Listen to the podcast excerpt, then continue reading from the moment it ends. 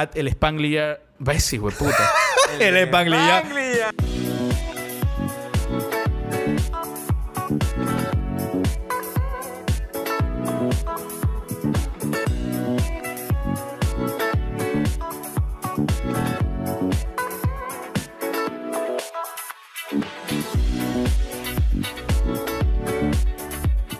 Hola a todos, este es el Spanglish Yard, el podcast en el que Chip, Waro y yo, Gipón, hablamos de cine, series y música. Close enough. Como podrán ver, tuve que hacer la introducción porque nuestro querido amigo Waro no está aquí. La razón por la cual no está aquí es porque no se ha terminado de ver la serie de Devs, no se la queremos dañar, así que hemos decidido continuar aquí con nuestro gran invitado, Dani Llanos. Buenas, buenas. Dos episodios seguidos. Eh, importante eh, para introducir esta serie de Devs. Espera, espera, espera. Spoiler alert. Esta es un. Todo el episodio va a ser un spoiler heavy review de devs. Están advertidos. Por favor, si no se la han visto, pongan pausa, vayan a vérsela y regresen a escuchar nuestras disque teorías sobre, sobre qué, de qué se trata esta serie. Es muy posible que vean la serie, escuchen lo que hablamos aquí y estén en contra de muchas de las cosas que digamos, pero yo creo que eso es lo, lo genial de esta serie. Así es. Bueno, Guillermo, ¿cuál es? Danos una sinopsis de la serie. Ok, eh, bueno, la serie básicamente sigue a un- a este personaje que en primera instancia es el personaje principal, Lily. Ella es una chica ingeniera informática que trabaja en una empresa que se llama Amaya y tiene una subdivisión que se llama Devs.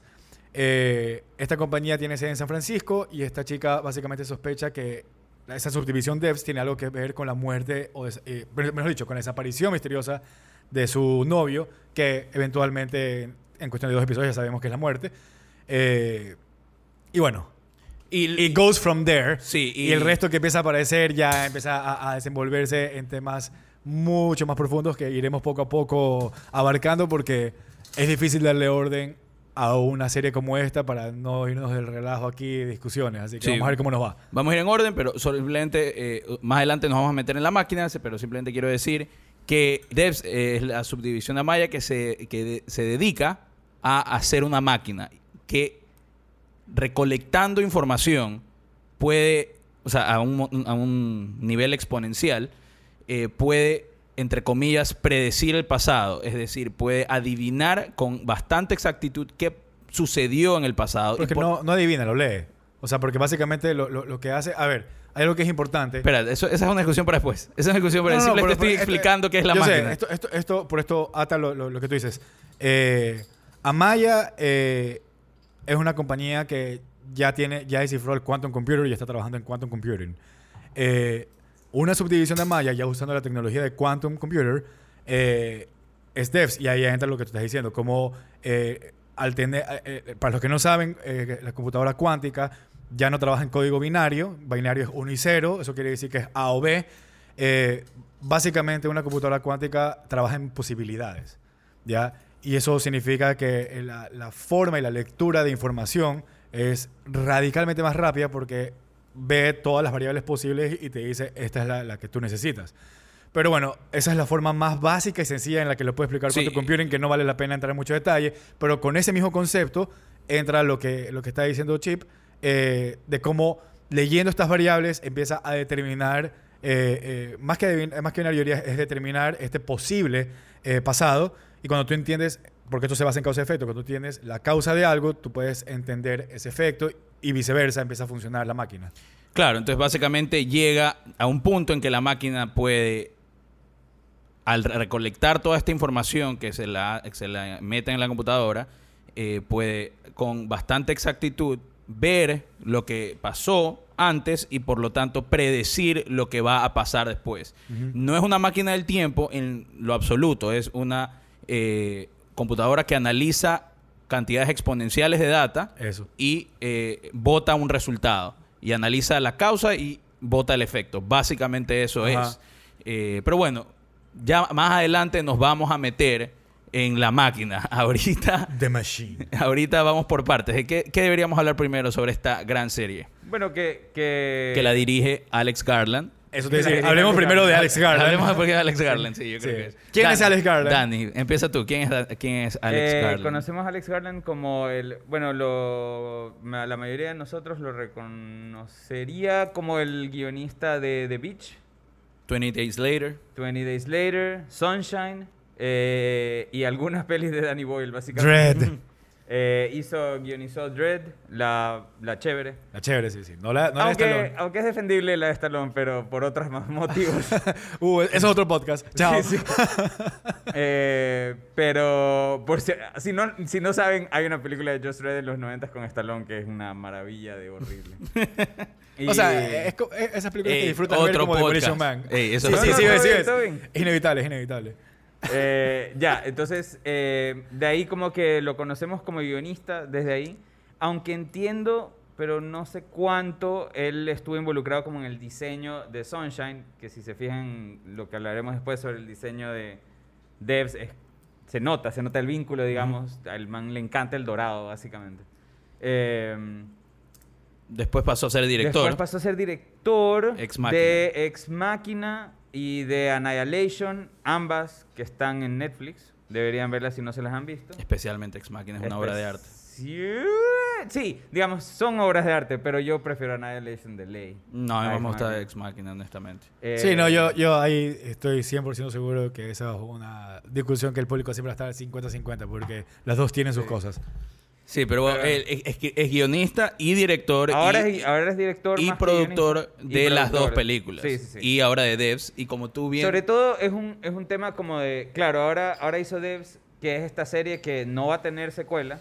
eh, Es una y si miniserie. la tiene, si la tiene, digamos, si tiene segunda temporada, eh, Alex Garland ha dicho que él no quiere saber absolutamente nada del tema. Este...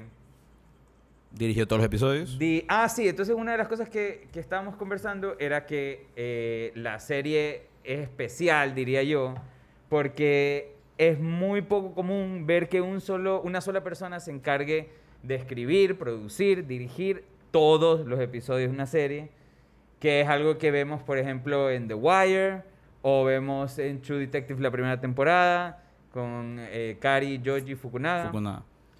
Eh, y que realmente creo que eso se siente, se siente, o sea, digamos, él se toma como una misión casi, porque él tiene algo que decir, que ya hablaremos de eso, pero él tiene como algo muy claro que decir sobre tecnología y sobre, y sobre nuestra naturaleza humana, ¿no? Y la sociedad. Y la sociedad, sin duda. Y hacia dónde vamos, ¿no? Sí saben que como, como un plus aquí eh, está confirmado ya él para, para escribir Halo, el guion ¿El qué? El El, el Halo del juego. videojuego. del, del videojuego, sí. Ah, mira tú. Eso puede Eso ser no me emociona tanto, Sí, la verdad que me... Pero si, si vemos el récord de él y viene haciendo las cosas bien, y creo que lo demostró con Dredd, de que cogió una franquicia que, que no creían que, que podía- se podía hacer funcionar tan bien y la hizo funcionar. No sé, me, me, me, me- me da inspiración de que tal vez él logra hacer el el prim- la primera película bien hecha basada en un juego. O Tal sea, vez. Más, es que más allá que eso, ¿Qué Garland te pasa? Super Mario Bros. es lo máximo. Habla serio. Eh, más que nada, siento que Garland es como un man que tiene como visiones muy únicas, ¿no? Eh, y que como que eso es lo que yo quiero ver del man, ¿me explico? Como, creo que esas son sus pelis más poderosas cuando él tiene como algo, es, es como un man empedernido. Pero es que ahí es cuando ya él efectivamente también dirige. Por eso es que Dredd no dirige, solamente escribe. Me parece que Claro. el guion de él, obviamente, todo depende de que también escojan un buen director, puede, puede coger una franquicia y, y llevarla Sí, puede ser, adelante claro. totalmente. Pero bueno, Eh, entremos a, lo- a- un poco más ya a personajes y, y los actores en general, las actuaciones. Eh, no sé con cuál quisieran comenzar, creo que el más obvio sería... Yo creo que lo único que agregaría sobre la sinopsis es que realmente es un thriller. O sea, Es una un serie que es un sí. thriller, Sí, ¿no? es un que, que si hay que como meterlo en... Guillermo está bailando thriller, supuestamente. En su cabeza está bailando thriller ahorita. sí, en verdad, Eh. he's just snapping fingers, o sea, no sé. Pero eso es lo que está pasando en su cabeza. Pero no lo hice en voz alta porque no quería interrumpir el podcast, pero ya fue. Ay, Dios mío. Chip está de mal genio. No, no, yo para nada. Eh, entonces, nada, eh, creo que eso es importante mencionar, ¿no? Que esta es como una serie que tiene, sobre todo como en los primeros cuatro episodios se siente más como un thriller, o sea, hay, hay un misterio que resolver, eh, pasan muchas cosas alrededor de una investigación casi policial que hace Lily Chang para enterarse qué fue lo que pasó, digamos, cómo se murió su, Sí, su pareja, ¿no? sí, es verdad. Y es- descubrir como quién es él. Y hay rusos, o sea. claro, hay es algo- rusos, chinos. Hay rusos, chinos. Parece Guerra Fría esta Cuando, huevada. cuando, cuando el man se revela, o sea, porque hay como toda esa nota de que, de, de- digamos, su no, su pareja, la pareja que está, eh, que, que- que muere en la serie, de Ujú. la pareja de Lil Chang, el novio de Lil Chang, Sergey. Sergey, es este personaje ruso que de hecho cuando antes de entrar al programa de Devs, que es este programa como si te escogen, es como básicamente eres un genio, eh, te escogen para Devs y lo hacen pasar por este screening process, ¿no? Y el, y el, y el Y jefe de con el jefe de seguridad, seguridad, sí. y el jefe de seguridad lo jode porque es como, ah, eres ruso, debería preocuparme, ¿no? Y el man hace un comentario irónico y... Claro, y uno en la cabeza dice como, claro, ¿quién va a hacer una trama hoy en día en el 2020 sobre los rusos espías? Es como, eso es lo que te juro que es lo, lo que yo pensé. Yo dije como, qué estúpido, claro, nadie va a hacer una trama sobre rusos Sí. espías ahorita en el 2020. Sí, Toma, hijo de puta. Es más, yo más pensaba en los chinos que en los rusos. Claro. Y de repente estamos hablando con un man ruso bajo un puente y es como, ¿qué chucha está pasando? ¿En serio esta es la serie que vamos a ver? Sí, sí, sí. eh, eh, gran comentario. Porque qué suerte que cambia, ¿no? ¿verdad? Qué suerte y shifts completely. Sí, sí, yo creo que... O sea, igual no, estoy segurísimo que no es una serie que se fue escribiendo al vuelo. Ah, no, no. Para nada, pero sí, qué bueno que, que sal- sale de ahí. O sea, que sale de ese thriller para convertirse en algo como más existencial, tal vez. Bueno, empecemos por... eh, ah, El ya- personaje más clave. Claro, que es eh, Nick Offerman. Perdón, Ron Swanson. mejor conocido como Ron Swanson de Parks and Rec. Eh, a mí me parece que hace una actuación muy, muy buena, muy convincente y muy parecida a la de Parks and Rec. Yo sé que parece medio raro lo que estoy diciendo, pero es una actuación muy parecida que, que tiene, o sea, invita a, a la misma profundidad y privacidad del personaje, tanto en Parks como en eh, Devs. Pero One Place for That Laughs en, en Parks y ahora es más como infiere misticismo. Eh, y como- Ejemplos de eso. Claro, como les comentaba, me, pare- me parece que, que es la misma situación que pasó con PTA y Adam Sandler en Punch Drunk Love. Adam Sandler, que a lo largo, a lo largo de los años nos hemos dado cuenta que ha sido un actorzazo, eh, por allá por el año 2003 nadie pensaba que era un gran actor. Y PTA vio lo que él hace, lo que él hacía, mejor dicho, y simplemente dijo, no, yo necesito un personaje así para mi película súper seria eh, con humor negro y lo puso y bueno estos genios de, de- directores genios que también son genios casteando. Con PTA y Adam Sandler funcionó perfecto en Punch Drunk Love y aquí yo creo que funciona perfectamente con Nick Offerman en Devs. Eh, habiendo dicho eso en ningún momento yo vi a Nick Offerman y dije y vi a Ron Swanson. Yo creo que El lo- pelo yo ayudó creo que En bastante. el minuto 5, o sea, digamos, por 5 minutos fue como, ok, vamos a ver a Nico, vamos a ver a Ron Swanson por 8 horas de nuestras vidas, vamos. y me duró 5 minutos, fue como, ok, ya. Ya, fue, ya, ya fue, ya está. ¿Ustedes qué opinan de la, de la actuación de él? ¿Les gustó? A mí me gustó. A mí me gustaron todas las actuaciones en general. No, no tengo una queja eh, con ninguna actuación, la verdad. Eh, yo creo que las principales eh, son obviamente la de él y la de Lily Chang, eh, que es Sonoya Mizuno, la, la actriz. Sí, no me quejo, pero no me mató. A mí, a mí lo que me gustó, bueno, algo, una nota interesante de ella es que ella sale en Ex Machina y sale también en, en Annihilation. Y se Entonces, esta que es la sale en el próximo proyecto que está... ¿Qué no, papel hace está- en Ex Máquina, perdón? No tengo idea. Eh, ella es la robot, acuérdate que está desnuda Ah, bailando. Ah, Sí. qué puta, totalmente distinta. El pelo El hace, pelo, el pelo largo, hace sí. todo el cambio. Está con el pelo largo, pero ella Es la que baila con... Ajá. Ajá, Qué bacán esa escena, con, el, con Jackson Polo acá atrás. Espectacular esa escena. Eh, Esa Sonoya Mizuno. O sea, ella ya va saliendo en tres de tres películas que dirige Garland. Una actuación que a mí me encantó, me encantó, es la de... Le- le- ah, sorry, solo- solo para terminar esa nota, eh, veía que Garland en una entrevista, él, eh, eh, con su- él- a ver, le encanta trabajar con Sonoya Mizuno y está clarísimo.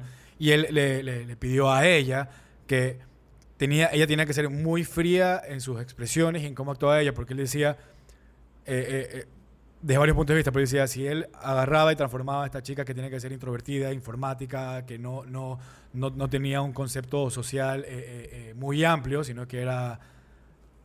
Y no, y, no, y no podías leerla, que para él era ser clave, tú no tenías que poder leer al personaje. Eh, él decía, digamos que yo la vestía a ella en un vestido y, celeste o rosado, con otro tipo de zapatos y un moñito, y tú, esa actuación no tenía sentido, porque te hablaba de, otro, de un tipo de persona que no es ella, y la forma en que la vestimos a ella, y la forma en la que ella, en la que ella eh, tenía que tener este cierta, cierta especie de misticismo, era una forma de agregar a, no poder descifrar por qué, por qué ella piensa o actúa como actúa. Y eso para él era la clave. Y creo que sí lo logra. Sí, sí, sí, sí. Pero como te digo, no me, no me quejo para nada. Eh, eh, me, me gustó, pero simplemente no es que me pareció, qué buena actuación, merece premios.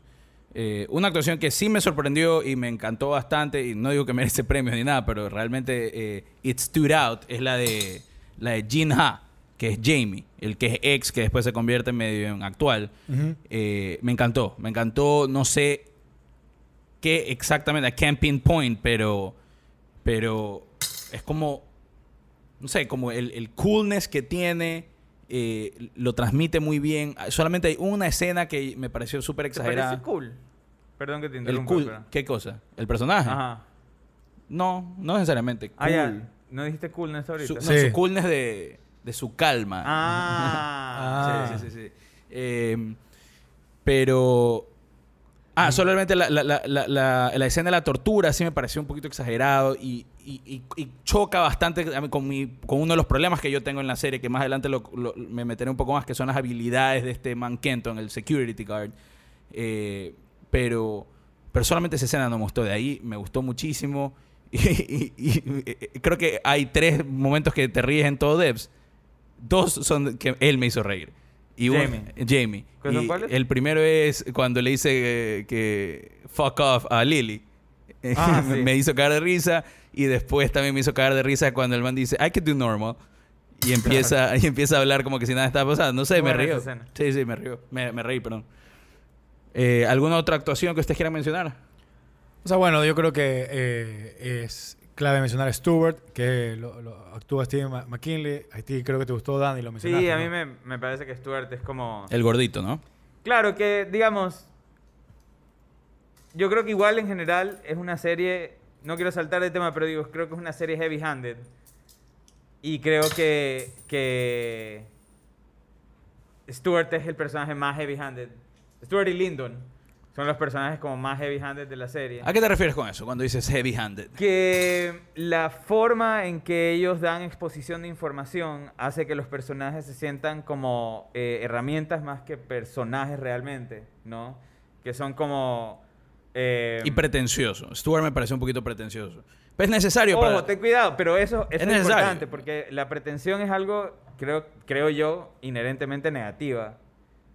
Eh, no sé. Sí, totalmente negativa en mi Y- y opinión. yo creo pero que- es un, pro- como tú dices, es un personaje que la serie necesita. Claro, es un personaje que la serie necesita. Sino Y termina que, siendo claro, un él- personaje él- clave. Y termina siendo un personaje clave, pero después como que le da, lo pone a citar Shakespeare y lo pone como eso, eso me refiero con heavy handed, es como, es como el, em, es, es como un personaje que, que Garland es un capricho. Eso es lo que me pasa, ¿no? Un poco con el personaje de Stuart. entiendo lo que dices, un se capricho. siente como un poco caprichoso la forma de la personalidad de él, ¿no? A mí me encanta.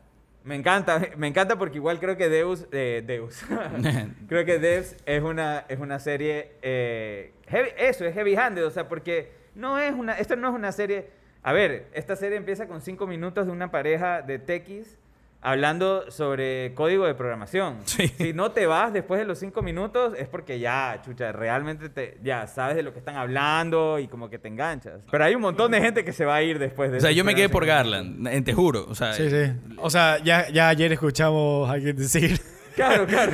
que vio tres episodios y dijo, "Mm, no para mí.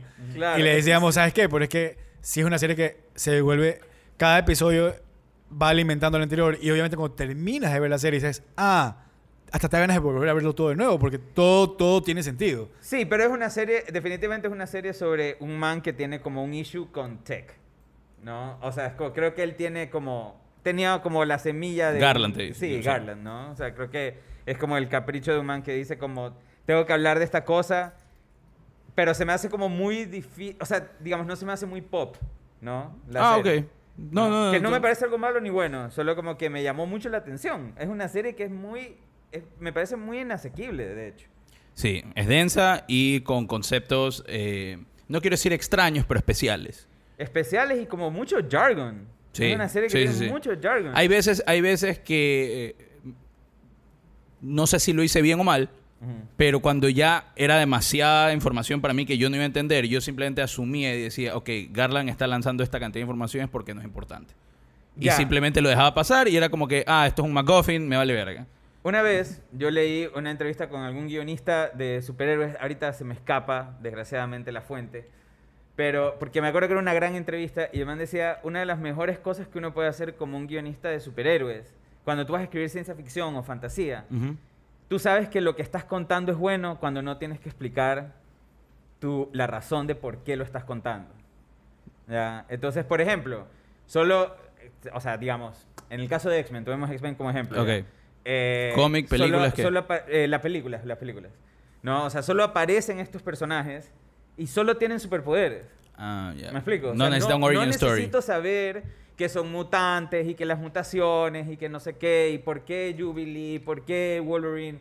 No necesariamente necesito explicarlo para, tener, para poder contar una buena historia. Necesito saber que Wolverine se cura y que tiene garras.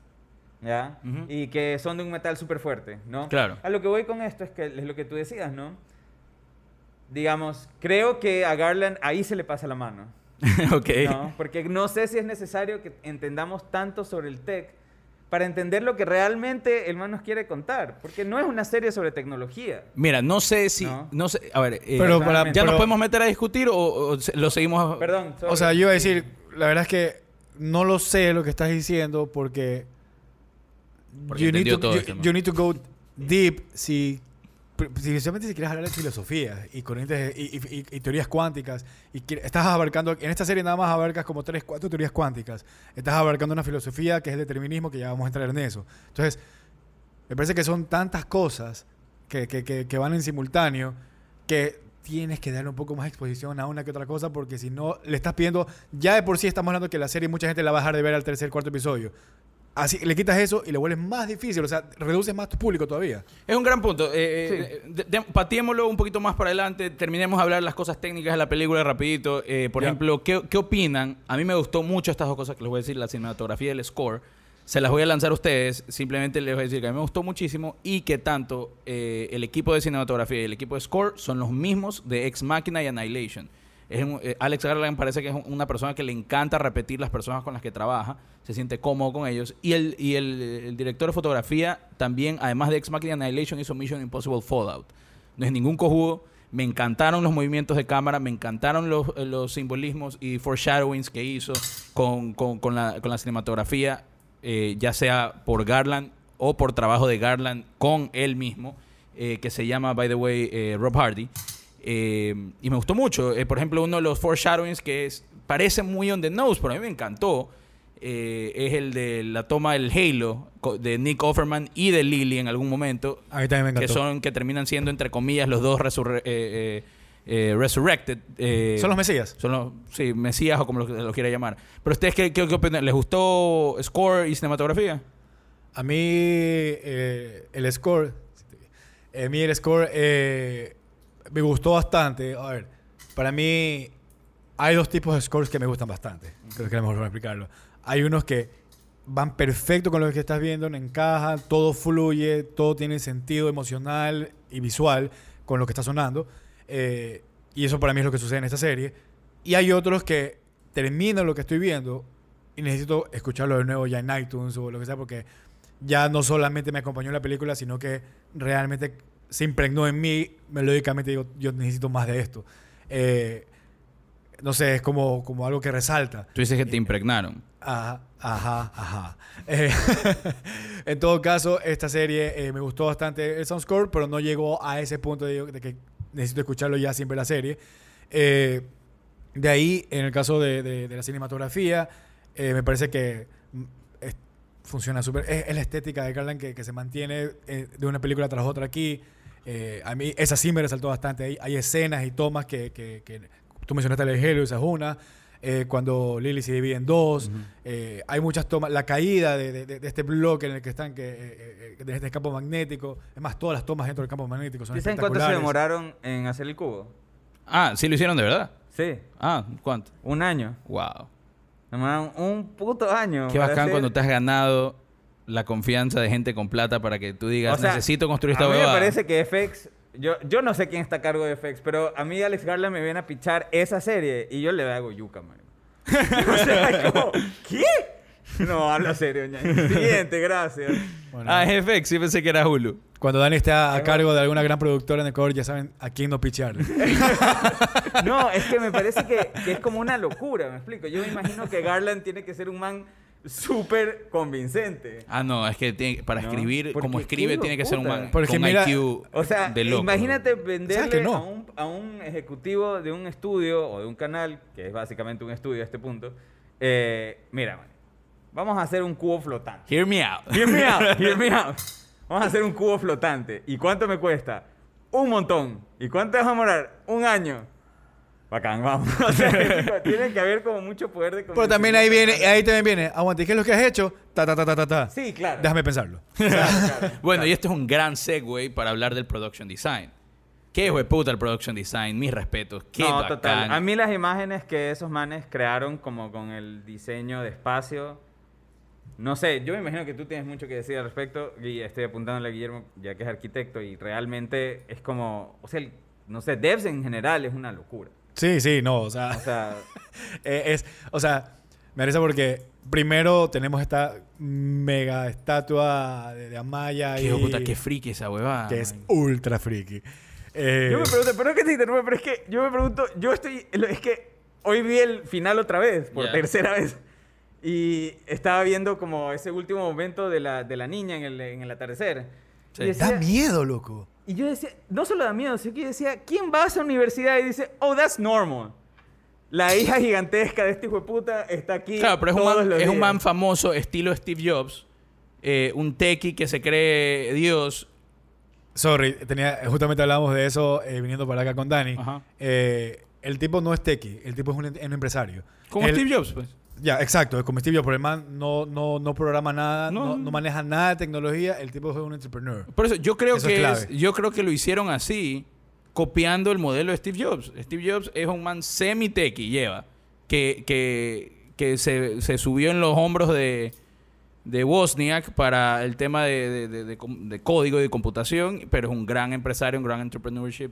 Claro, que, que entrepreneur, que- perdón, Guía a la empresa. que guía a la empresa. Y yo creo que es modelado en Steve Jobs, este man. Esto es ya adivin guessing, ya. Pero entonces la gente sabe la historia trágica del man y todo, entonces no cuestiona estas excentricidades, locuras de poner a su hija con una estatua de 7, no, ¿cuánto? Sería 25 metros. eh, que, y aquí es donde entra también el director de fotografía. Con la misma eh, estatua. Cómo cambiando la iluminación de la estatua cambia la expresión. No, no, es un crack. Este man Rob Hardy es un, un crack.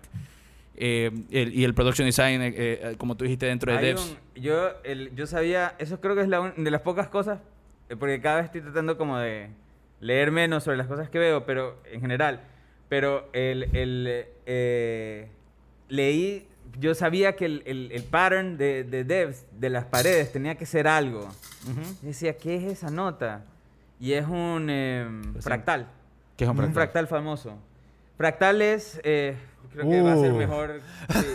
Ey, si es muy complicado, No, pasémoslo no es porque- complicado, pero yo no quiero ser el man que define mal el fractal.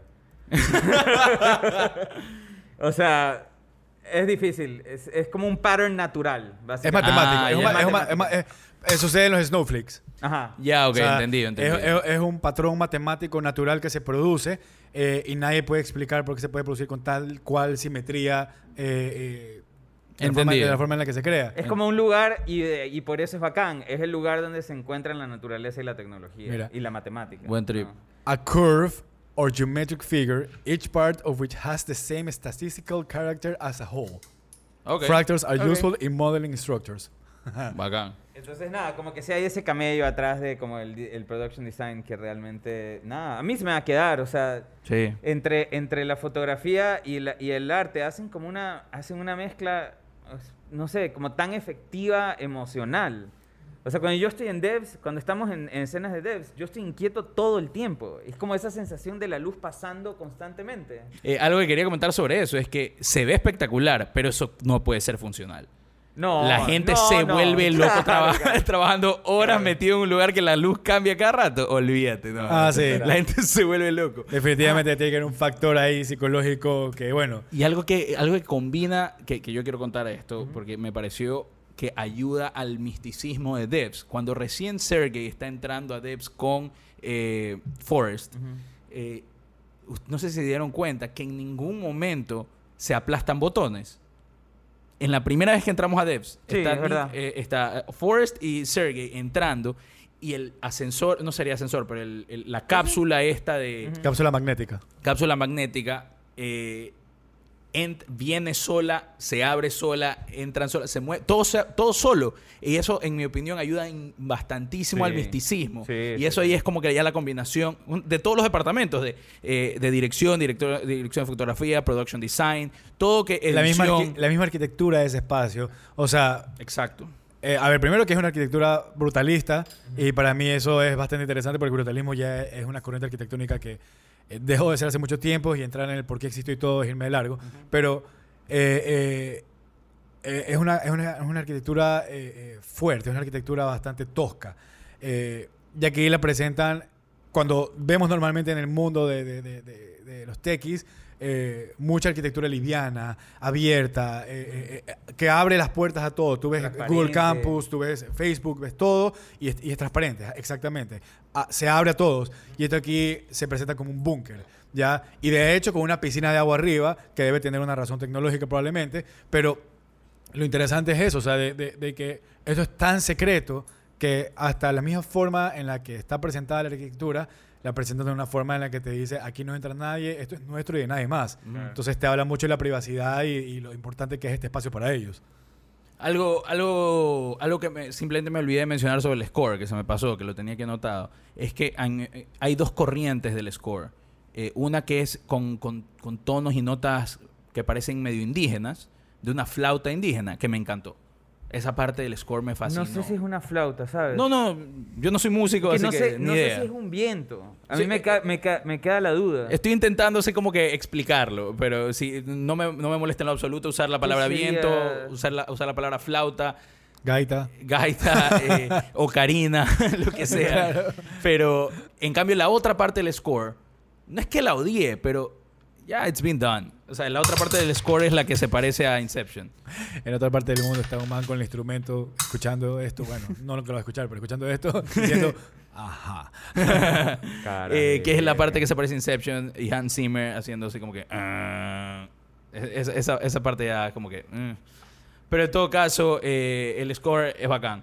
Y ya para meternos en la, la filosofía del, eh, y- y- y de, de Devs, solamente quiero empezar diciendo como que me parece una elegante forma de representar un sim, una simulación en computadora. Por más que yo tengo muchísimos problemas que ya los voy a comentar, por ejemplo, Matrix, esa película es espectacular, es genial, todo lo que tú quieras, pero de elegante no tiene nada. O sea, el, ¿No? eh, eh, de elegante no tiene nada. Esto es medio forzado, la explicación es forzada y simplemente you go with it porque es demasiado arrecha la película.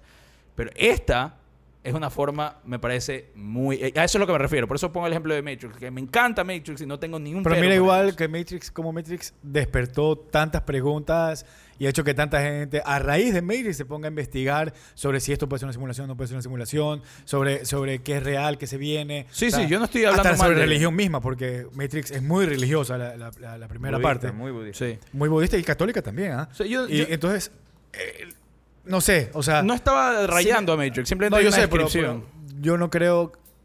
Yo sí creo que igual es. eh, eh, eh, para una, aparte que es una película de acción, o sea, yo creo que sí es elegante. O sea, dentro de su género y todo, crea. Sí, no es sí. elegante, no, no, es elegante. no me parece No, no, no. No Eh, sé. me parece, o sea, me parece digamos, un poco forzado. si esto se- Pero ¿estás de acuerdo con que esto es elegante? Sí, esto es mucho más elegante. Esto no es nada Matrix. Claro. para mí Esto es mucho me más elegante, pero, como- pero son dos géneros distintos. O sea, no puedes presentar de la forma que presentas aquí en The Matrix cuando tienes peleas y acción y todo. O sea, me parece que estamos queriendo forzar un género dentro de No, otro. no, no, no, yo no estoy hablando de No, eso. no, No, estoy no, hablando no. de, estoy no estoy hablando de eso, estoy hablando de la, la forma de representación del mundo entre comillas virtual. ¿Ok? La forma y no estoy hablando de, de estéticamente, estoy hablando de la explicación o, o- o- o la causalidad Ojo de otra cosa. de, ahí, de ¿no? la existencia de, esta, de, estos este mundo virtual, De sí. este mundo virtual. Ojo que en The Matrix el mundo virtual sigue siendo binario. Acá la representación del mundo virtual es cuántico. Son dos representaciones que por lógica tienen que ser distintas. Sí, pero, pero creo que es válida la comparación, ¿no? ¿No te parece? Puede ser. O sea, digamos, a mí la comparación entre Matrix me parece válida más, más que nada como por un tema como conceptual, que es como hablar de simulaciones y hablar sobre qué es real y, y dónde decides pasar tu tiempo. Dónde, do- si- dada la opción, ¿dónde vas a vivir?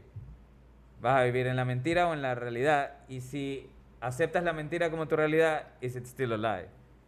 Entonces creo que eso es un poco como... de- las dos cosas hablan de lo mismo, Claro. de alguna manera.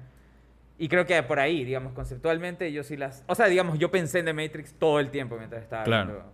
En The Matrix y en Prime. Sí, no, yo sí pensé eh, eh, en Matrix, no lo comparé realmente, porque sentí que era comparar dos cosas que Bueno, hablaban de lo mismo, pero de formas tan distintas que para mí no tenía sentido. Pero Y, bueno. y- y hay, una, hay una cosa muy distinta con, con Matrix y, y esto, y, y es mi problema de la motivación del personaje principal de esa serie, que ya metámonos de una. dale, dale. Es que... eh, Creo que... sí, sí, de verdad. no sé si primero iríamos a hablar de, de la filosofía para, A ver, dale, para entender al personaje. Dale, dale, mándalo, mándalo. O sea, la, la- la- la serie está basada en una filosofía que es determinista, que es básicamente una doctrina filosófica que habla de, de- de que todo acontecimiento físico, hasta el pensamiento y las acciones humanas, todo eh, eh, está determinado. Todo se basa en causa y efecto. Entonces, eh, eh, nosotros no tenemos free will, no estamos escogiendo las acciones, sino que ya están escritas y ya están por delante de nosotros. Entonces nosotros básicamente estamos siguiendo un camino, como lo vemos en Donnie Darko, por ejemplo, eh, el camino que todos tenemos que seguir cuando sale la proyección del pecho. Eh, tú, tú lo mencionaste en un momento, Dani, como, como rieles, eh, Que es como él lo usa, realmente. que es como él lo usa, exacto. Él dice... Tramlines. tram- tram- ¿Cómo? Tramlines. Exacto. Entonces, eh, no tenemos, no tenemos una... Eh, we don't have a choice, eh, básicamente. Estamos obligados a, a- a seguir este mismo path. Y esta lógica es la que se aplica en la máquina. Por eso es que hablábamos de que si eh, puedes entender la causa, eh, por ejemplo, ellos usan un animal que muere y ven y todas las variables que estuvieron alrededor del animal en su muerte y cómo estas variables interactuaron entre sí. Básicamente tú empiezas a hacer una proyección sobre una proyección sobre una proyección y empiezas a tener la causa de la causa de la causa. Cuando tú ya entiendes por qué todos los efectos que se generaron a raíz de todas estas causas, tú ya puedes empezar a predecir los futuros efectos que se van a, rea- a- a- a realizar. Entonces, Cosa que ahí eh, entra mi primer problema con, con- con la serie, que es eh, el suspension disbelief que me pide Garland que haga sobre la existencia de, este, de esta máquina es demasiado. ¿Por? Porque me sitúa la serie en el 2020 y me dice que ahorita esta ¿Por qué- máquina... ¿Por qué crees que es en el 2020? ¿Por qué no? ¿Por qué Yo- nunca lo dicen? Yo, jamás lo pensé. Si una serie me, me pone en que todo es igualito a mi realidad y no me dice que no es mi realidad, yo asumo que es mi realidad. A ver, pero tú solamente, yo- lo- ah, solamente como para ponerlo en contexto, existe, la, existe Sycamore. No sé si han escuchado eso de ahí. Ya, ¿sabes lo que es Sycamore? No. Sycamore es la primera máquina cuántica que es de Google y por la cual Google ha proclamado supremacía cuántica sobre el resto de, de- de- de los que O sea, están que tratando los primeros. Sí, pero aquí es donde voy. primeros. aquí- aquí es donde voy. ya ah, tenemos la tecnología cuántica, todavía no entendemos hasta dónde llega. Es más, no nos están dando mucha información de qué está haciendo, qué tan avanzada está, y eso ya, ya de por sí ahorita es un secreto. Entonces, tomando eso como base, que es actual, y acá, que nunca dicen cuándo es, tranquilamente esto puede ser 2025 o 2028 y, y pu- y es posible. Eh, no sé, yo no tengo complicación para nada con eso. Eh, básicamente, este es mi problema. Que ellos me dicen, Alex Garland me dice en esta serie, que esta máquina puede eh, extrapolar información a nivel molecular de seis objetos y solamente, entre comillas, escaneando seis objetos, puede encontrar tanta información que puede entender la, entender la complejidad de las emociones humanas. Eso simplemente me parece una locura. Es que no se trata y de yo eso. tuve un problema con eso. Se trata de que hay una acción que sucede entre estos seis objetos.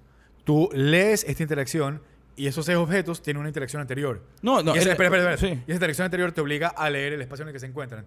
Esa interacción para llegar a ese espacio te obliga a leer cómo fue hecho este espacio. Y así, eventualmente, tú lo que estás haciendo es retroceder en base a una acción a todas las acciones que te llevaron hasta ese punto. Entonces, como está todo correlacionado, ya, eh, eh, no es a nivel molecular, es a nivel cuántico, por eso justamente es quantum computer, porque es mucho más mínimo, y a nivel cuántico eh, sí tienes varias posibilidades sucediendo al mismo tiempo y sí tienes una interacción entre todas las variables. O sea, tú ahorita ya estás interactuando con el sol a pesar de que estamos en la sombra. Ya, pero te O hago sea, una pregunta. eh, Pero, pero- pero por, eso, por, por eso quiero decirte que sí tiene sentido. O sea, No, de que tiene sentido, tiene sentido. O sea, esta lectura hacia atrás sí funciona. No, no, yo digo que sí tiene sentido. Lo que digo es que, que me pidan que, que- que acepte que una computadora pueda tener este poder ahorita me parece un poquito. Pero es que no es ahorita, no lo sabemos. Ok, puede ser en 10 años, pero eh, básicamente lo- una, eh, la pregunta que te quiero hacer es, hablan, obviamente se habla del determinismo y que todo tiene causa y efecto. En algún momento un humano tomó una decisión porque su personalidad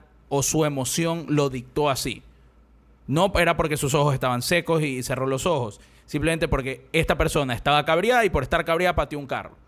Ya. La máquina tiene que entender la complejidad de lo que significa estar cabreado. No. Eso es mi problema. No, es que no tiene que, eh, estás mal. No tiene que entender la complejidad de la emoción, tiene que entender la lectura de, a nivel cuántico de cómo tu cuerpo está reaccionando para generar una acción. Entonces, estar cabreado significa que hay una cierta interacción en tu cuerpo que es real. entre- Una interacción entre- química, Una claro. interacción química que se produce en tu cerebro, etcétera, etcétera, etcétera. Y esto produce una lectura Ok. que te lleva a tal resultado. Entonces, Ok, eso no me está ayuda. leyendo emociones. Eso me ayuda, eso me ayuda a entender Me definitivamente. está leyendo emociones, eh, es, es lo que dice Guillermo, y también, no sé, creo que una forma también de explicarlo es, está leyendo sucesos, de alguna manera. Ujú. ¿ya? Entonces, ¿por qué está cabreado este man? Claro, ¿por qué tuvo esta reacción química después de haber salido de esta conversación con esta otra persona? Claro. Pero igual, o sea, es, es algo, es algo eh, eh, Eh, pero es que eso es. Es, algo- es- es leer. Es leer, locos. es leer. A Bueno. y B produce C. Y- Porque tú no, estás, tú no estás en ningún momento como máquina. La máquina no está diciendo. En, cuando en A estaba cabreado y en B era porque estaba de buen humor. No, simplemente dice A pasó tal acción que lo llevó a B y se produce C. Claro, y- y- pero insinúan, corrígeme si, me equivoco, si me equivoco, pero en la serie insinúan que no solamente en el mundo, sino en el universo, que ellos pueden ver lo que, cómo se creó el universo, eh, analizando estas mole- moléculas de seis objetos, de un reloj, de un ratón muerto, de un, una- cubo de azúcar. hay como gente camellando en computadoras. Ah, claro, sí, que sí, esto sí. suceda, No, no, no, sí, sí. A eso iba. Fíjate que eso es exactamente lo que decía. Si la serie solo te decía, la computadora puede hacer esto, y no te mostraban cómo lo hicieron, yo creo que te la crees más rápido y más fácil. Y ahí voy, y gracias por, por darme un buen punto. Yo no tuve ese problema con Ex Machina. sí, tienes razón. Yo no tuve ese problema con Ex Machina porque yo, nosotros llegamos a la, a la mansión de este brother y ya la máquina existe. Y el, totalmente in media res. el, o sea, el- el robot ya existe, brother. El, el existe. AI, mejor dicho, no el robot. todo ya existe y como Domhnall Gleeson en, en la peli, el personaje, Gran pronunciación, ¿ah? Felicitaciones. Eh, como el man es un tequi Y él acepta. No tiene, él no tiene preguntas. Él solo quiere saber, él, él solo quiere respuestas a preguntas que él se está haciendo en su cabeza. Y nosotros somos el man. Pero yo también No, ahí entonces- sí les agrego un punto ahí. O sea, en Ex Máquina, para llegar a Ex Máquina, ¿cuántas películas, cuántas cosas hemos visto relacionadas con AI, inteligencia artificial, este tipo de, este tipo No, de está máquinas? todo bien, tienes Ya. razón. Entonces, para mí es mucho más fácil tratar ese tema sin tener que dar mucha explicación porque ya están educados en eso solamente con el cine y la, y la televisión. Pero decirles, ah, tienen que, tener la, tienen que entrar a esta serie y entender filosofía eh, eh, determinista, entender cuántica, entender teorías, sin que yo les dé ninguna explicación. Yo Es un creo- buen yo- punto. Yo creo que es imposible. Es un buen punto. La, la- la audiencia sabe más de Yo- AI y robots que de Sí, sí, computadoras estoy- cuánticas. es sí. Yo creo que Garland se hace bolas él mismo. Y yo creo que si él lo hubiera hecho más simple, se hubiera hecho una serie más asequible. Puede ser. Ya. O sea, yo no creo que nosotros, yo no necesito, y les prometo que ustedes tampoco, necesitan que sea complejo. O sea, piensen en The Matrix. Pues tal vez por eso vuelvo a. O sea, por eso tal vez pensé tanto en The Matrix. Porque me parece que es una serie que no. Es una película que no te explica mucho. Literalmente, Morpheus aparece y le dice a este man, flaco, rojo o azul. ¿Te quieres quedar o Claro, te quieres ir? es más, y nunca- Eso es todo. Y te juro que eh, pues, eso, asumen- eso- eso para mí sí es más elegante. ¿Cómo? eso para mí es elegante. en una, serie- una película de acción, como, Sí, pero no, no, no. cómo no, te no. lleva, cómo te lleva down the rabbit hole. Sí, Es pero, eso no- elegante. pero, está, pero el, el- el punto anterior no era sobre si la película era elegante en general, era Ah, la razón de la claro. existencia de la simulación. Que en la Matrix es que, que tengo entendido que no es así en el, en el guion original, pero básicamente lo del tema de convertirnos en pilas, eso no es elegante para nada, eso es absolutamente forzado porque hay tantas otras formas de conseguir energía mucho más, eh, ¿cómo te digo? Efectivas, pero eficientes, mejor dicho. Pero bueno, ya, no nos desviamos por ese lado. Eh, hablemos un poco de por qué eh, Forrest está obsesionado con encontrar el funcionamiento de esta máquina. Y es porque él perdió a su esposa e hija en un accidente de tránsito. Él no quiere sentirse culpable. Por lo tanto, él cree en este, eh, esta filosofía determinista que dice que nadie tiene free will. Entonces, sus acciones no tuvieron incidencia en el accidente de su esposa y de su hija. Y quiere crear una simulación eh, eh, virtual de computadora tan real usando solamente la información de este universo. Porque, y él claramente en varias sec- secciones de la, de- la serie dice que él no le gusta, entre comillas, y está en- totalmente en contra, en el multiverse theory, que es de- básicamente que existen muchos universos paralelos. Él, di- él- él se niega a creer eso porque si él empieza a creer eso, él, cree, él, él dice, ok, nosotros sí tenemos free will y yo pude evitar el, el- el accidente de mi esposa cuando en realidad, en realidad fue culpa de él. O sea, nos, nos- nos muestran los hechos y él hizo que la esposa esté hablando por celular por hacerse el cute y boom. Para Eh, los que quieran profundizar más sobre eso ahí, porque no vamos a entrar a ese tema, eh, la teoría en la que él está en contra es la teoría de Hugh Everett Many Worlds, eh, así se llama esa teoría, y la teoría en la que él se basa para programar Dev se llama The Broglie Bomb Theory. Entonces, si quieren investigar más y les encantó el tema, váyanse a investigar un poco más sobre esas teorías y los va a llevar a otras y otras cosas. No vale la pena entrar a este episodio porque después nos vamos por otro rabbit hole que no vamos a salir nunca. Totalmente. Yo, yo no, y además yo no, soy- yo no pudiera hablar mucho tampoco. Eh, en todo caso, eh, la, básicamente la máquina empieza a tener problemas. No puede visualizar muy bien el pasado y por lo tanto no puede visualizar muy bien el futuro, ya que le falta información. Eh, aquí es cuando creo que vamos a empezar a discutir un poco. Eh, yo creo que es porque le falta información. Básicamente lo que yo creo que pasó es que eh, el Forrest estaba casi que blinded por encontrar esta, esta simulación determinista. Y la máquina no podía leer claramente el pasado y, por ende el futuro porque había bastante estática. Yo creo que esa estática, entendiendo lo de la serie, creo que Guillermo eh, eh, tiene otra interpretación muy válida, es que la falta de información era mostrada en estática.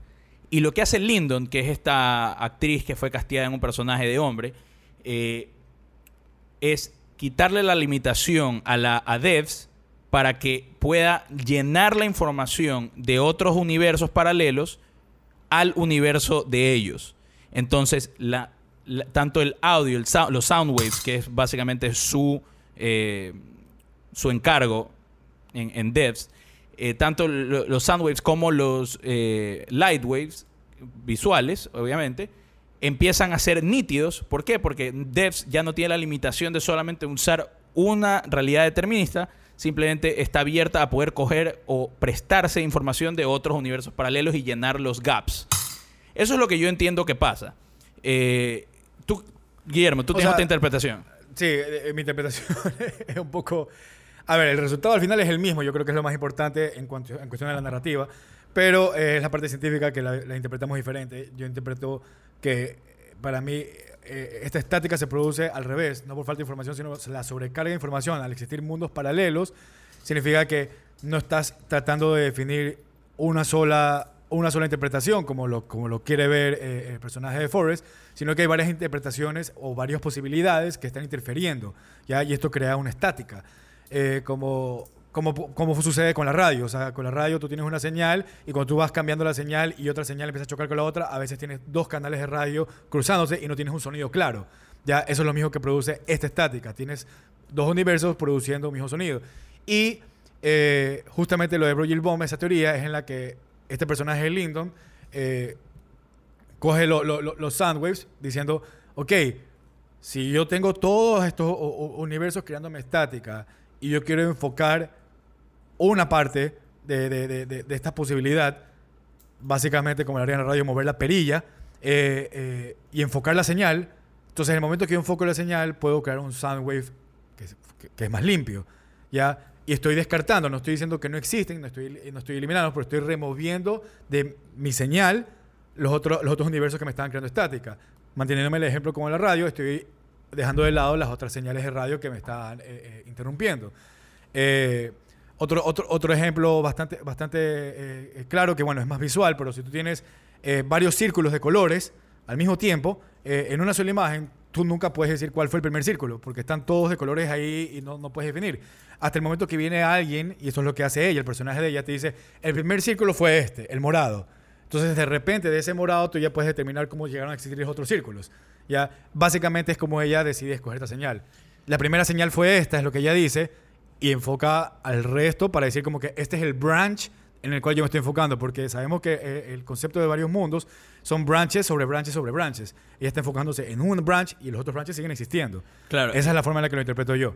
El, el- el- sí, y está perfecto. Eh, pero dejando eso, esas par de interpretaciones atrás, nosotros llegamos a la conclusión de que, bueno, no la conclusión, eh, la serie llega a la conclusión, lle- llega a Forrest y la despide, o lo despide a Lyndon. Por contradecirlo. Y le dice, no, no, básicamente le dice, si tú, if you run the simulation eh, bastante, va- varias veces, cada vez que, que, que, que you do that, you run the simulation, va a haber algo distinto. Porque, eh, porque se está aplicando el multiverse, multiverse theory que no, y no el determinismo que, eh, que, que es lo que él quiere, lo que quiere Ron Swanson. Not quiere- Maya Maya. No, my- Eh, no, era, no, era Not My Jesus, No Maya Not Maya. My Jesus, Not My Maya. Entonces, al, al aplicar el Multiverse Theory, cada vez que they run the program, run the simulation, siempre va a haber, puede ser medio pelo distinto. Es más, ese es el ejemplo que, que dicen. Un pelo. Un pelo distinto o, o tres pelos distintos. O, y, y- y literalmente eh, Lyndon usa muy apropiadamente la, la expresión splitting hairs. pero, pero no, Forrest está eh, cegado por llegar a el determinismo. ¿Qué opinas tú, Dani? a mí más, más importante que, digamos, qué pasa, es hablar sobre, sobre las decisiones, digamos, que los personajes toman en base a esto que es tan digamos, que es tanta información, ¿no? Que, que me parece que es como lo, lo- el, el momento más intrigante de, de la serie. Y una cosa que a mí me parece bacán es que eh, Alex Garland, básicamente, casi desde el...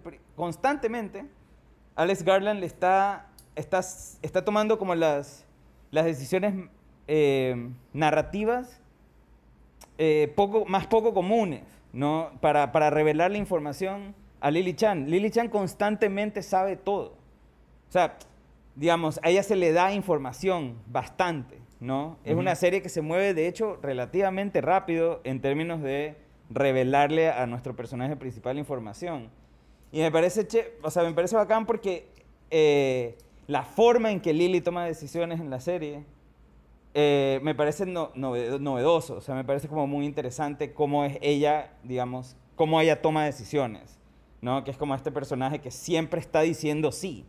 Siempre Claro. está diciendo sí y ya veré qué pasa después. Claro. Entonces la man es literalmente la contradicción de que Forrest. Jamie lo dice. Eh, Claro. Que Jamie lo dice. Es que Forrest ya sabe todo lo que va a pasar. Entonces él, él, él está entregado al determinismo. Totalmente. Y si tú analizas todo su comportamiento, por ejemplo, Forrest y Katie. O sea, los dos están entre los determinismo. Porque Katie, le deja morir Katie a, a, tanto. Yo te a diría que Allison. Katie no tanto. sabe mucho Que- más. Yo te diría lo contrario, fíjate. Yo creo Katie que sabe Katie más. sabe más que Forrest. es que Katie es mucho más inteligente que Forrest. Claro. Katie es el genio. Bueno, o la se lo genio. dice, ¿no? La genio. Se lo di- eh, y Forrest lo admite. Claro. Eh, pero, por ejemplo, todo el comportamiento de Forrest es totalmente casual porque ya no le importa. Es más, en, la única, en el único momento que él, él, él- él se ve eh, emotionally distraught es cuando se rompe el, el, el, el el, entre comillas, el- el futuro, en, en este momento presente, que es cuando Lily la- lanza la pistola. O Claro. el arma, mejor dicho. Que rompe Eh, con todo su concepto de, de- que, que él venía defendiendo hasta ese momento. Y, y justamente antes de eso, algo que también me repetí ayer, que, que- que es un momento eh, importante, cuando él- esa última conversación que, que él tiene con Lily, que es una gran conversación, eh, está la- justamente la imagen que está de la hija ahí, no es la imagen eh, eh, que él viene viendo todo el tiempo eh, en su proyección, es justamente la imagen que él ya ahora puede ver gracias a lo que hizo el Lyndon. Entonces, y esto es importante porque esto nos lleva el segue, esa imagen, es el segue a esta simulación a la que ellos ahora ya pudieran entrar. ¿ya? Y ella le dice en un momento a él, igual solamente estás viendo simulaciones de lo que ella podría hacer y no la estás viendo a ella. Eh, Y la respuesta Y- de y- Forrest es... y- Eres igual que, es igual que nosotros Es ahorita. que la- como igu- igual que esto aquí. En- en la teoría determinista. Claro, la la teoría- teoría por eso, claro, él dice, eh, eh, él, él le dice a ella, si hace todo lo que ella va a hacer, o, o la máquina está prediciendo todo lo que ella puede hacer, no está pasando lo mismo con nosotros. Entonces, básicamente es como ese big question de la simulación Claro. dentro de la simulación, ¿no? Una, No, una cosa, una cosa chévere que quiero decir, y y te doy la palabra, Dani, es que hay una analogía que recién se me ocurrió hace poquito. Es una analogía de lo que pasa, algo que pasa al comienzo de la serie y algo que pasa al final. ¿Ustedes se acuerdan la presentación que Sergey le hace a Forrest? Que dice que por los primeros 30 segundos, que por 30 segundos ellos pueden predecir el comportamiento a per- la perfección del el órgano más simple del planeta, que es un, no sé qué es, la verdad, un, un- un unicell organism, creo que es.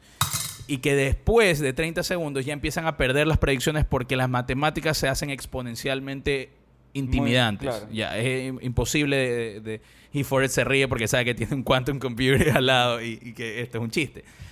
Y eso es lo que pasa con devs al final Ujú. que ellos dicen que después de cierto tiempo ya el futuro es ileíble, entre comillas, incalculable, mejor dicho, más que ileíble. Y, y es porque aquí es cuando Lily, entre comillas, y robándome palabras de la, de la serie, comete, eh, comete el, el original sin y hace el primer, Exacto. el primer true choice, que solamente sería posible si es que alguien se lo enseñó el futuro. O sea, ahí es otro debate. Pero al hacer un choice, ya todo el mundo puede, puede elegir algo. Entonces ya es, incluso para esa computadora, absolutamente incalculable lo que puede estar pasando. Claro. Que eso Eh, para y mí... eso es una charla analogía de lo que pasa al comienzo del ¿Sabes final. qué? Y eso que acabas de decir es súper interesante porque, eh, eh, de cierta manera, eh, esta simulación en la que ellos entran al final vendría a ser como, o sea, contradice la palabra de Dios porque básicamente el concepto es que antes de esta simulación no tenías free will. Dentro de esta simulación tú puedes hacer lo que quieras. Escoge tu futuro, haz lo que tú quieras. Now you have free will. Entonces, es contradecir, ok, si Dios quiere las cosas de una forma, ahora las estamos haciendo de otra forma, y esto vendría a ser también como otra representación del, original sin, que me parece que va muy atado con lo que tú estás diciendo, cómo, cómo, eh, eh, cómo se interpreta este pecado original en este mundo, el momento que ella decide tener free will en este mundo, versus crear una simulación en la que puedas tener free will. O sea, Claro. como, como si el free will fuese algo que va en contra de la doctrina. Creo que es irónico eso. Claro. Sí, Sí, sí. De alguna manera sí. Sí, de hecho sí. El- Una pregunta les tengo. A ver, dale. ¿Todo bien con lo rápido que Forrest acepta que determinismo no es el camino? Absolutamente, porque él ya no, él se no es Forrest, es una simulación de Forrest. No, no, no, no, no, me refiero. Eso pasa antes. No.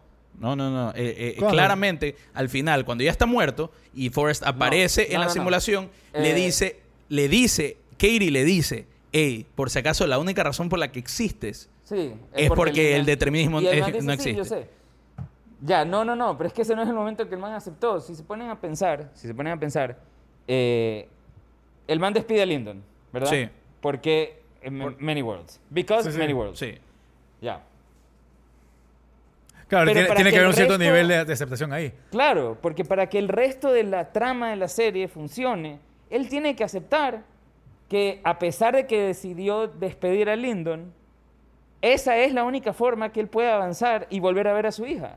Pero la serie nunca te muestra ese momento. Eh, no sé, porque él, ahí, él está tan cegado con, eh, con que es ese eso. determinismo que él, él, le- él sabía que iba a despedir a Lyndon. ¿Por qué? Porque ya lo había visto. O sea, él le vale... En serio, él Estoy, solamente... estoy totalmente contigo, Chip. Ya. Yo creo que... Yo creo que he was just going with the flow. ajá, ajá. O sea, yo creo que A mí Eh, sí me tiene, molesta. sentido, tiene sentido lo que tú dices, Dani, 100%, pero yo creo que lo que dice Chip es justamente la forma en la que él puede mantenerse obstinado y, y cerrarse a sí mismo y decir, no, es que ya vi que esto pasaba. A mí cambio me molesta, a mí en cambio me molesta lo rápido que la máquina empieza a funcionar. A- La A mí serie, la serie dura tres días o menos. Sí. Si se dieron cuenta. Sí, cuatro días creo que. No, no, no. ¿Tres días? Es, do- men- es menos de tres días, es dos días y medio, no va así. Ah, ok. Eh, y. O sea, esto no lo chequeé, simplemente es por memoria. Sí, sí. Eh, y cuando recién empezamos, la máquina tiene un culo de problemas y de repente al final de la serie la máquina funciona a la perfección. Eso sí me parece un poquito rápido y forzado. Claro que sí explican que todo es exponencial, que no es que es lineal, que, o sea, entiendo. Ujú, ujú. Pero aún así un poquito como que... eh, aquí creo que es el momento perfecto para ir a, a mi problema de eh, la motivación, digamos, motivación defectuosa. Forrest quiere crear esta máquina para, para que la máquina cree una simulación perfecta de la vida en la que él pueda simularse a él mismo con su familia. Ese es su goal. ¿Estamos de acuerdo con eso o yo estoy, o yo estoy equivocado? Yo creo que eso es lo que termina pasando. No estoy tan seguro que es lo que... lo que es Él lo que quiere no recuperar a su hija y a su esposa. Eso. Ya, ¿cómo carajo las recupera? Simulándolas. ¿Cómo él puede interactuar con ellas estando en la simulación? Yo no creo que él se planteó estar en la simulación. Exactamente, eso te iba a decir yo también. Ok, Yo no yo- creo que just, just bear with me a little bit right now. Digamos que su meta sí era estar adentro de la simulación. Si, si su meta realmente es esa, yo detesto las películas y series que dicen que los clones y las simulaciones son suficiente motivación como para crear cosas. Cuando el sujeto original se muere y sobrevive el clon o su simulación, ¿qué le importa al sujeto original? El sujeto original está muerto. El único argumento que puedes usar es el legado. Que quiero que mi legado continúe, quiero que mi simulación o, o- o clon mantenga, ma- siga haciendo lo que yo estaba haciendo. Pero más allá de eso, el sujeto original se muere. ¿Qué le importa a una persona muerta que el mundo siga de cierta forma? Lo único, la única motivación puede ser legado. La gente, la eh, hay gente, y hay gente que tiene que, O sea, que invierte. Pero esa motivación, pero por eso la gente tiene hijos, loco. No, O no, sea, de acuerdo, de acuerdo. Pero el legado no es la motivación de Forrest. El legado casi ni le importa. Él claramente lo que quiere es recuperar a su hija y a su esposa y quiere disfrutar una vida con ellas. Yo, Eh, yo no estoy tan seguro de esa parte, por eso es que. No sé. ok. O sea, ¿Cuál tú crees que sería su goal? ¿Cuál es su motivación? ¿Crear devs para qué? yo creo que para, para poder volverlas a ver. Nada más. Sí, Sí. Ok. yo creo ok. que sí. Sí, yo creo que es solo eso. Eso es una mejor motivación. Eso es una mejor O motivación. digamos, es una resurrección.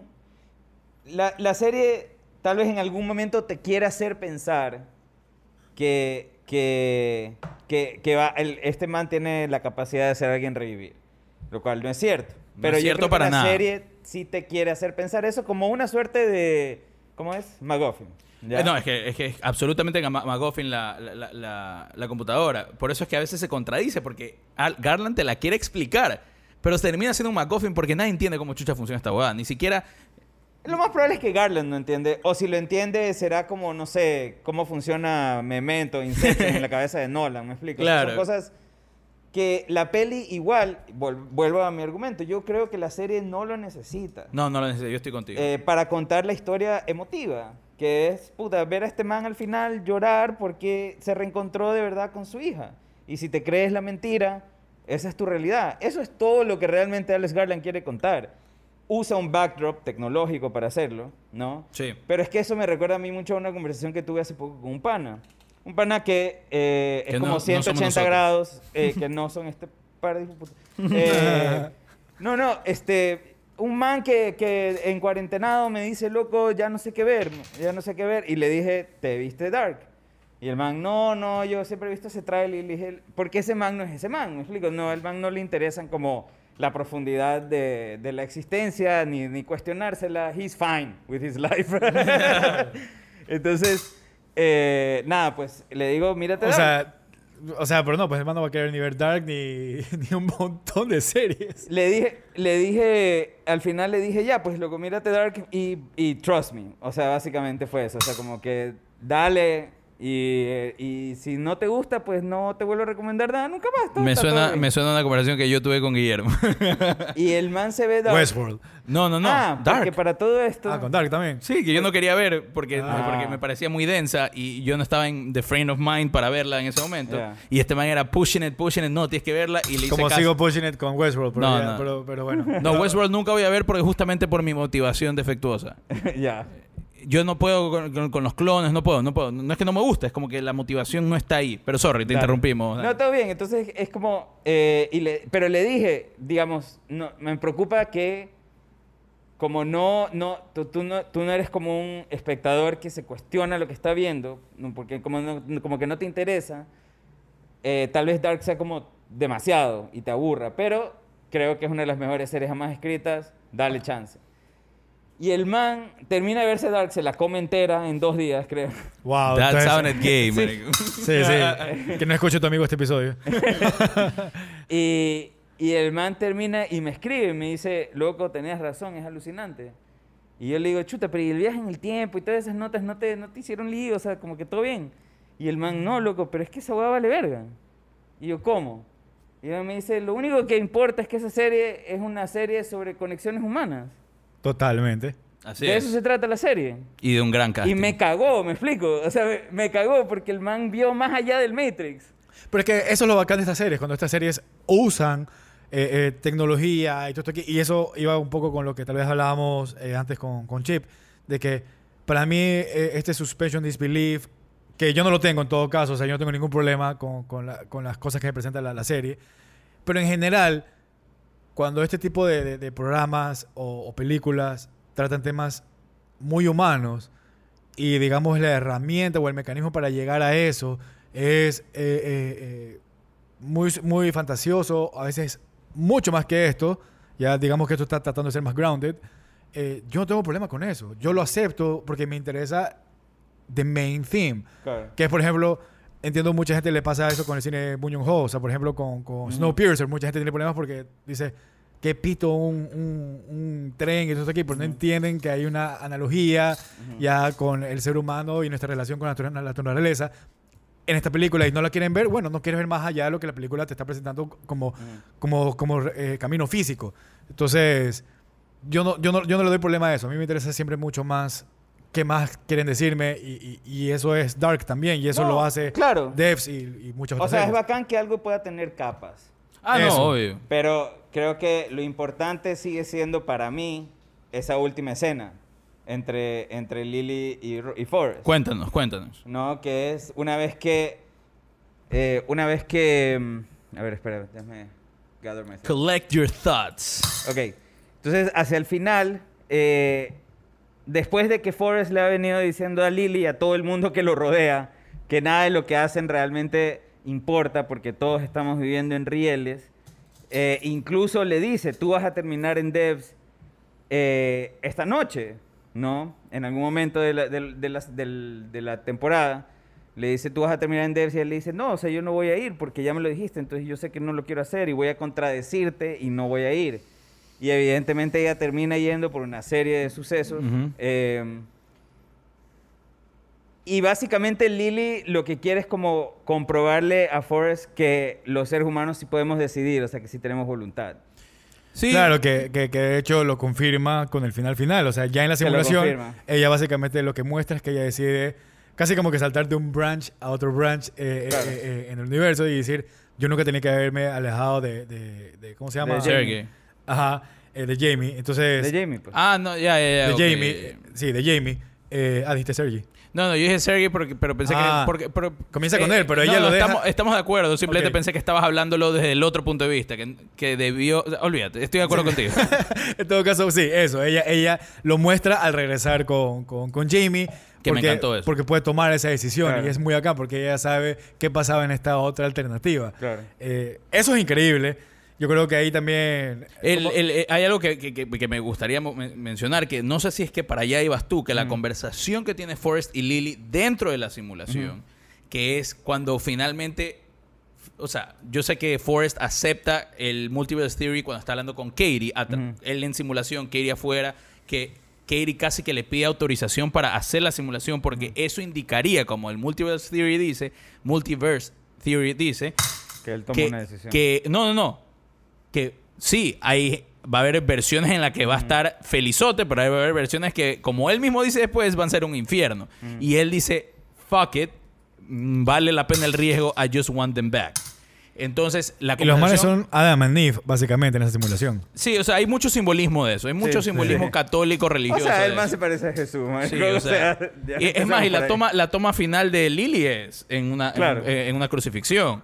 Oye, Eh, y- por si acaso, o sea, no sé si lo pensaron, pero Forrest, y para mí esta es la conexión más radical con, con Ex Máquina, pero, o sea, Forrest al estar en la máquina es Deus Ex Máquina. It's cutting the machine. Sí. Sí, lo dicen, lo dicen creo que en la, en la serie creo que mismo. No. No, no, no, nunca Cuando creo. el man está explicando y No, medio se ríe. Garland nunca, no, creo, creo que Garland no, no haría tal cosa como decir ex máquina o Deus ex máquina en su propia, en su O sea, propia lo- serie. o sea, claramente, en mi opinión, cuando el man dice, sí, ja, it was an inside joke.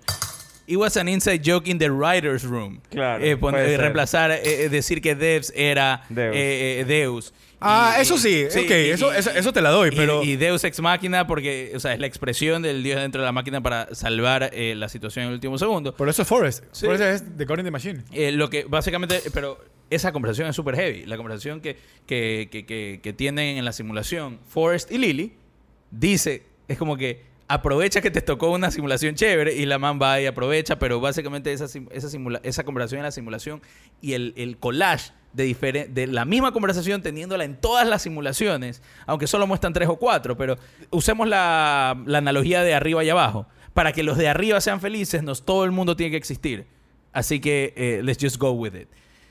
A ver, eh, yo eh, te quería dar justamente un segue a ti. Eh, les mando también a todos a investigar Quantum Mortality porque no el tiempo, no tenemos para hablar de Quantum Mortality. Pero hablamos de eso contigo, Dani. Mm. De nosotros, eh, o sea, de que Garland decide que él decide presentarnos este camino, ¿te acuerdas? Sí. Que sí creo que vale la pena que lo menciones. Nada, que yo le, yo le mencioné a Guillermo previamente a esta grabación en una simulación. Le expliqué a Guillermo que. este, eh, le expliqué, no, le contaba que, mm, que a mí lo que me parece. a mí la mejor escena de la serie me parece la conversación entre estos dos manes. ¿no? La del final, la que, estaba, la que estaba hablando. sí. en la simulación, ¿no? Me gusta y, mucho. y me parece que, o sea, es como la, la conversación mejor escrita. eh, es donde realmente, ent- yo creo que es donde realmente yo por lo menos entendí la serie. ¿no? Pero Entendí que no estábamos decir. viendo, lo que tú me decías es que de todas formas Claro. no estábamos viendo al mismo Forrest y al mismo Lily. Claro, pero esos no son nuestros Forrest y Lily, que es como una... No, para nada. Ajá. Eso es un, para mí fue un realization como súper fuerte y me Exacto. parece que es como el gran momento de la serie. No, es darte cuenta que esos manes que estamos viendo son una versión X de Forrest y Lily. Pero ahí yo tengo un tema con, el, con, con lo que justo tú mencionaste ahorita, que no sé cómo interpretarlo y no creo que tenemos mucho tiempo para entrar, pero en todo caso, Forrest le dice a Katie, antes de que él se vuelva parte de la simulación, le dice, I'll take the risk. Sí. ¿Te acuerdas? Sí, sí, sí. But there is no risk. O sea, no, Sí, there is no risk. y van a ver- y hay más versiones Debería igual. de ser I'll make the sacrifice. Eso debería haber dicho.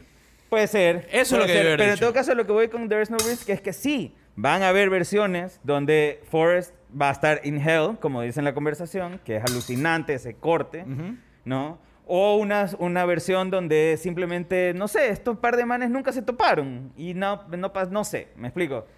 Hay X cantidad de versiones, No, no hay algunas X, hay infinitas. infinitas. Claro. eh, donde algunas va a ser horrible lo que les pasó a ellos dos y en otras va a ser alucinante y bello y maravilloso y un final feliz. Y Alex Garland, que me parece muy meta, ¿ya? De su parte, mostrarnos el final feliz. Sí. O sea, Alex Garland no nos está mostrando todos los finales, no nos está mostrando el Tres final o de cuatro nos muestra. nuestro Forest. No, no, nos muestra uno. no, no, es que él hace un collage. Pero el collage no nos cuenta qué está pasando en ese collage. Claro. Exacto. Sí, y esos tienes no razón. son nuestros narradores. Porque eso es este man hablando de lo que pudo haber pasado en otras versiones. Claro, y, y hay otra, y como tú mismo dices, ya se nos acabó el tiempo y no podemos meternos, pero el comentario de Stuart, que cuando llega la realización de la eh, que la máquina está funcionando, dice, y dentro de esta máquina hay una máquina, que dentro de esa máquina hay una máquina. Eso a mí me llegó a pensar, es decir, como que, ajá, Garland está diciendo con eso que lo que estamos viendo durante todo el tiempo ha sido una simulación. O sea, para mí lo bacán, a lo que iba con todo esto es el único verdadero Dios que está controlando el universo de esta huevada Es es la Alex máquina. Garland. Ah, Alex Garland, ya, ok. Claro, Claro. es el verdadero Dios de esta historia. Y, o sea, y, y- y- y cerrando con esa, con esa línea, o sea, de la simulación dentro de la simulación, ahí está la gran pregunta de si existe o no existe free will, porque es la única forma de saber si nosotros vivimos o no vivimos en un universo determinista. Hay una teoría que dice que la serie habla de que el primer, la primera capa es todo determinista y las subcapas, como son simulaciones, empiezas a tener este concepto de free will. Y una de las formas en las que la presento que- o genera la pregunta es que nosotros vemos dos, o sea, vemos la, la proyección en las, o la simulación en la que vemos la muerte de, de Lily con, con, con Forrest, en la que está Stewart apagando el campo magnético. Y cuando lo sucede en la vida real, ya que ella saca el arma, entonces no, no dispara ni nada, la toma regresa a él, él, él cambia un poco su posición corporal, pero la pantalla y, lo, y la acción que le está haciendo es exactamente la misma. Entonces, eh, eh, la pregunta era si el- lo, que- lo que el futuro estaba determinando era la muerte de ellos dos y no cómo morían. Entonces, hay, hay, un, hay un big question ahí que me parece súper interesante, que solamente he Claro. visto una variable de ese mismo branch y, no solo, y, y simplemente... Esto, o sea, lo lo la pregunta que genera es, esta realidad en la que viven ellos sí es determinista y después la simulación es eh, eh, eh, free will o ya esto que estamos viendo es de hecho el primer, la primera capa de free will porque ella tiró el arma y sucede igual de otra forma y después vamos a, a un second layer o sea y, se- y es como Claro, la, la- Y ahí- la serie... ahí te puedes ir de claro, largo la- eh, eh, eh, es súper interesante esa teoría porque te, pues, te puedes ir serie, de largo la serie infiere al que la máquina ya no pueda leer el futuro a que efectivamente es el, lo prim- el primer acto de Exacto. free will. Porque una vez después del primer acto de free will, la- la- es demasiada información que, no la- que esta, esta computadora extremadamente poderosa no puede, ni, ni No ella puede puede leer. calcular. Pero en todo caso, yo en lo que acabas de plantear lo veo como el- los uni- infinitos universos paralelos. Hay un, hay un universo paralelo en el que Lily sí le dispara a él, pero en vez de dispararle en el... si en no es determinista sí ¿no? en Pero el ojo- es que esa es la gran pregunta es que no es determinista, en mi opinión. No es determinista ni verga. Es que para mí lo que Hace la- es- Stuart hace la broma, pero no es No, determinista ni verga. Es que para mí ahí lo que Garland quiere hacer es insertar Duda. what if o una duda, exacto, duda. Claro, Nada más, o sea, no está diciendo si es no es, solamente me parece como A lo, a lo ¿Quiere Totem- asustarte? ¿Ah? ¿Ah? Y lo logra. claro, a lo, Sí. to- a lo Totem de, de, de Inception, de, de Leo DiCaprio. En todo caso, con todo, este, con todo este análisis denso, o tal vez no tan denso, pero la, la serie lo sí es logramos, densa, la lo logramos. Quiero quiero quiero Aplausos, aplausos, aplausos, aplausos. En todo caso, eh, Dani, nuestro invitado no tan especial, ¿Cómo era el rating? eh, de 0 a 5 múltiplos de 25 centavos. y es centavos. Así que del 0 un al dólar 5, 25. Ah, así. ya, ok. Eh, ¿cuánta plata le das a Devs de Alex Garland? Le doy 4. Perfecto. Guillermo, 4 dólares, por favor. 4 dólares. Ti- ti- Tienes que darnos por si acaso 4 dólares. ¿Qué? Tienes que darnos por si acaso 4 dólares. Guillermo, ¿cuánto le das? Ah, 4.50. Eh, yo le doy 4 también. Yo estoy de acuerdo contigo, Dani. Es más, estaba pensando en mi rating antes de, de- de- de darte la palabra y... y ¿Sabes qué? 4.25. ya. 4.25. Ya, ya, Ustedes me, me- me- me empujaron a, re- a- a- a no, a no darle tanto, tanto, Qué tanto influenciable. hype. Sí, soy súper influenciable ahorita en los scores. Bueno, Guillermo, ¿qué se dice en todos los episodios? Gracias por tirar monedas aquí con nosotros. Síganos en nuestras redes, at el en Twitter e Instagram. Somos Guillermo Pulson, Dani Llanos, con Raúl Gómez Liense y esto fue... El Spanglish Yard. Nos vemos en otra simulación. ¡Wow!